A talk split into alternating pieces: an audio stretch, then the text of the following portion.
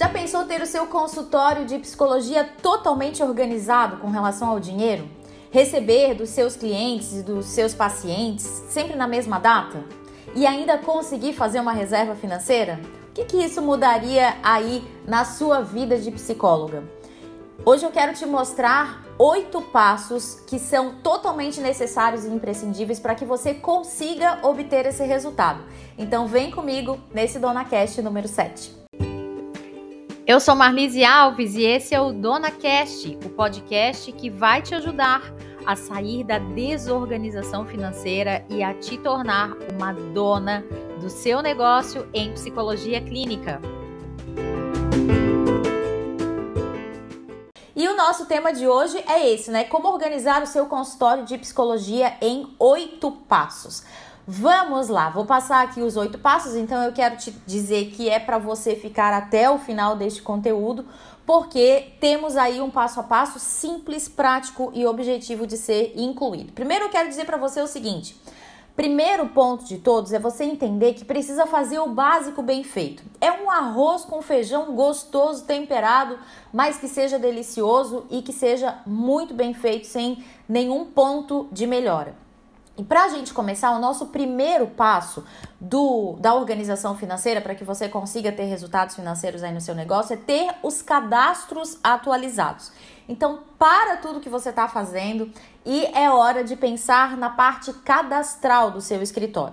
Eu trago aqui um exemplo, uma sugestão de como você pode organizar esse consultório através de um cadastro prático e objetivo. Você vai primeiro precisar dos dados básicos do seu cliente: o nome completo, o CPF para emissão de notas fiscais, o endereço completo, um e-mail e um WhatsApp.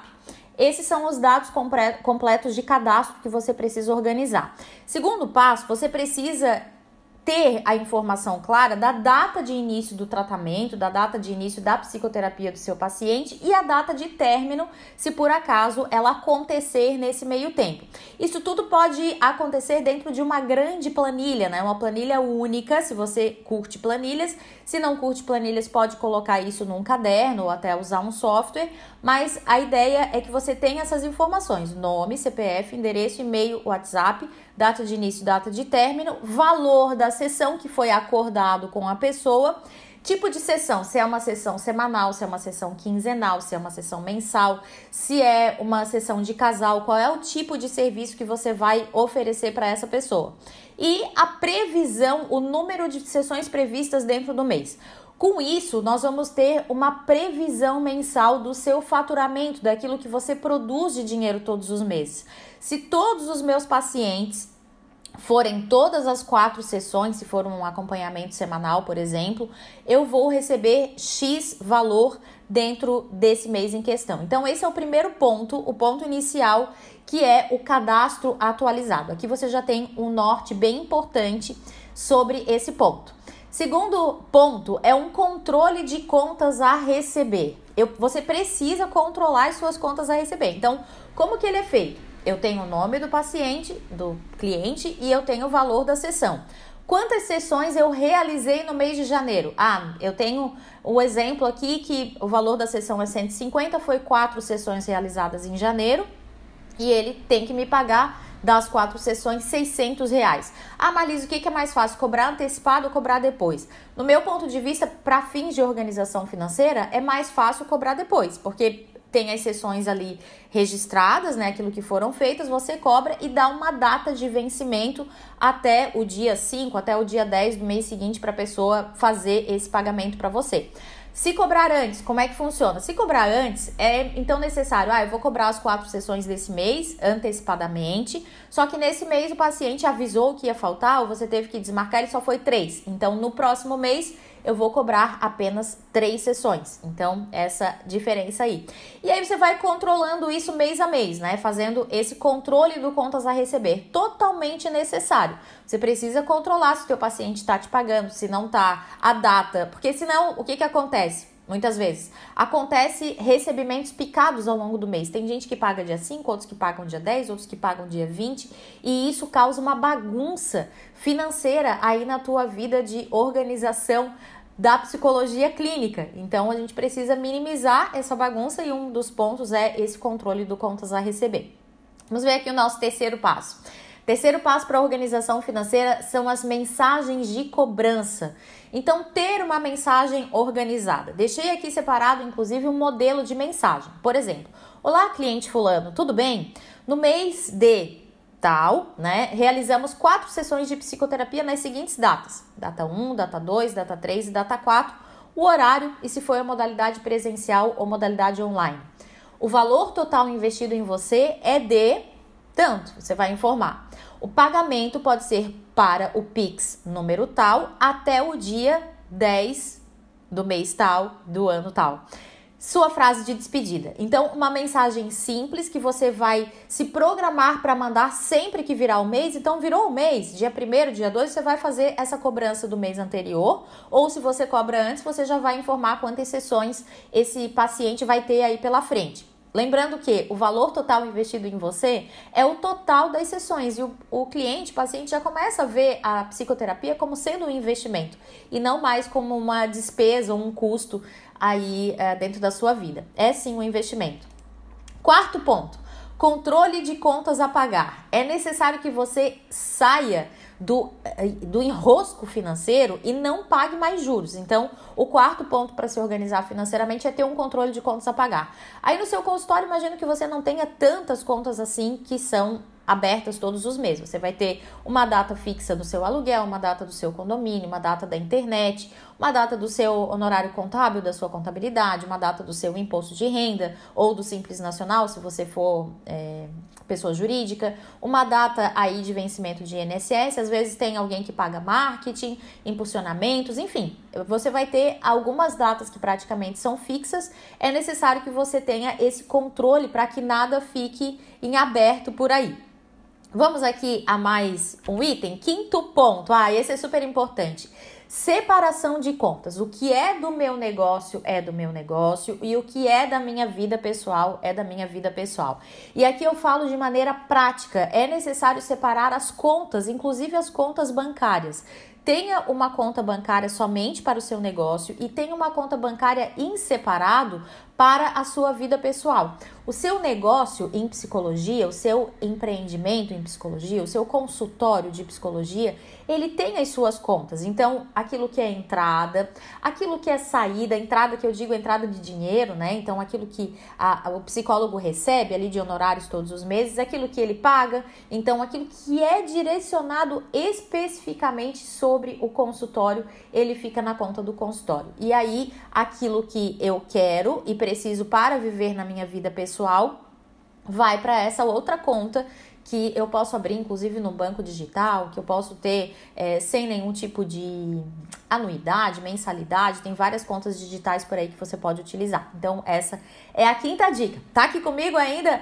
Não esquece de curtir esse áudio para quem está ouvindo aqui no podcast e também direcionar suas dúvidas lá no meu Instagram, sejadona.psi.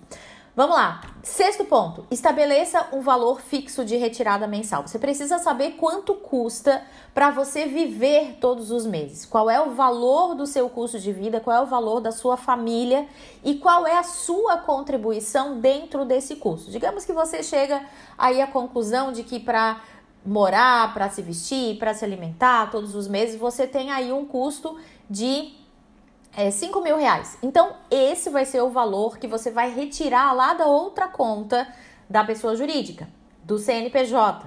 Ou então, mesmo que você tribute no seu CPF, esse é um assunto para outro episódio, você pode sim fazer essa retirada dos 5 mil. Então, é muito importante que a gente tenha essa clareza. Quanto que eu preciso para minha vida pessoal, para minha pessoa física e quanto que eu posso fazer, né? Quanto que eu faço de dinheiro aí no meu consultório. Indo para o sétimo ponto, forme uma reserva para o seu negócio, né? Então tenha clareza de que é necessário ter uma reserva. Ah, Marlise, mas reserva de quanto? Especialistas sempre apontam de 3 a 6 vezes o valor do seu faturamento. Então, você vai pegar o valor que você tem ali de previsão de recebimento, vai multiplicar por 3 ou por 6 e vai ter em mente que é necessário ter essa reserva. Mas para que eu vou ter uma reserva no meu consultório? Porque a gente tem meses, por exemplo, de baixa, como dezembro, janeiro, principalmente quem atende crianças, né? Meses de férias, as crianças somem do consultório. Então, nesses meses de baixa, você vai utilizar a reserva para pagar o seu Prolabore, aquele valor do seu custo de vida todos os meses, né? É, você quer investir, você vai querer investir numa sala nova, quer fazer decoração da sala, tem uma reserva financeira. Você quer, por exemplo, fazer. Uh, criar um logotipo novo, fazer cartão de visita, uh, criar um canal no YouTube, vai precisar de uma assessoria, vai precisar de um marketing, quer investir numa mentoria, uma mentoria para te ajudar em tudo isso. Então, é necessário sim ter as reservas financeiras para você potencializar o seu negócio. Já estamos chegando no final da oitava dica. A partir do momento em que você olha para a sua psicologia clínica como sendo um negócio, você vai perceber que é necessário reinvestir no seu negócio para que o seu nome seja propagado, para que as pessoas consigam te encontrar. Enfim, você precisa reinvestir dentro do seu negócio e, claro, isso faz parte aí da do, do, olhar de dona aí da psicologia clínica.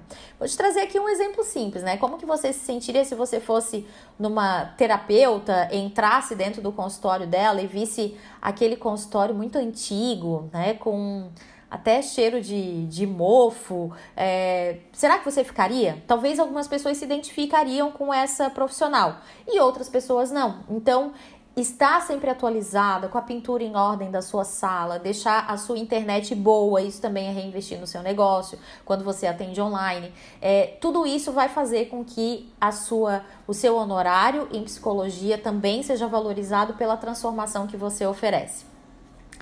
Bom, espero que esse conteúdo tenha feito sentido aí para você. Vamos aos aprendizados de hoje.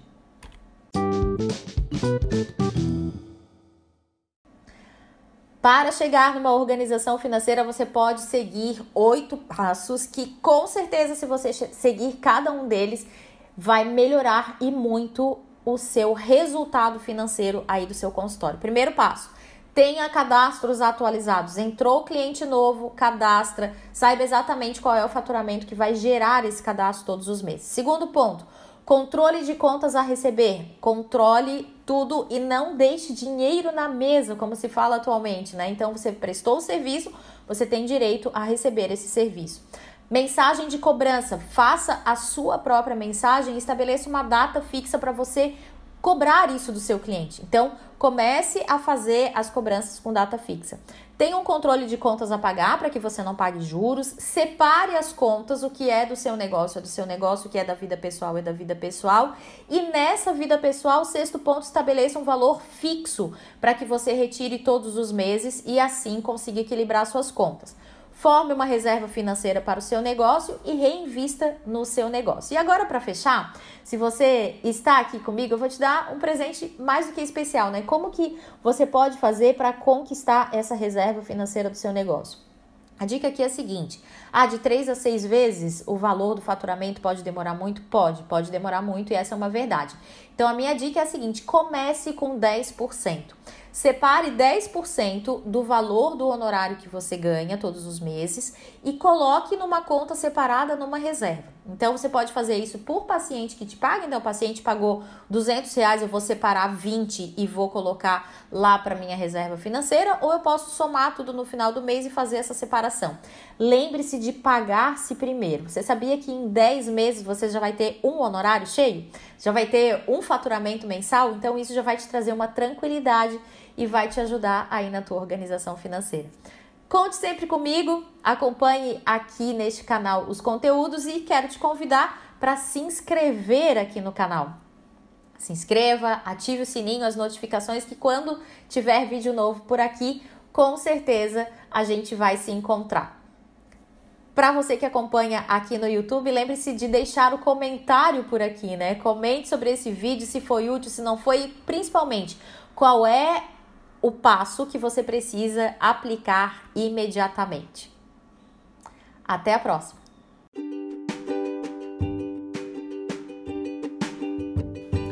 Dona Cash tem o apoio de MM Contabilidade, a empresa contábil que você precisa como parceira no seu consultório Conheça mais em www.mmcontábil.cnt.br. E também de Agile Gestão Financeira. Você cuida dos seus pacientes e nós cuidamos do financeiro do seu consultório.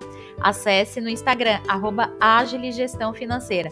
E claro, fica aqui o convite, participe da nossa próxima turma de mentoria Seja Dona Psi e acabe de vez com a desorganização financeira do seu consultório e te torne dona do seu negócio em psicologia clínica. Mais conteúdos você acompanha no Instagram, sejadona.psi.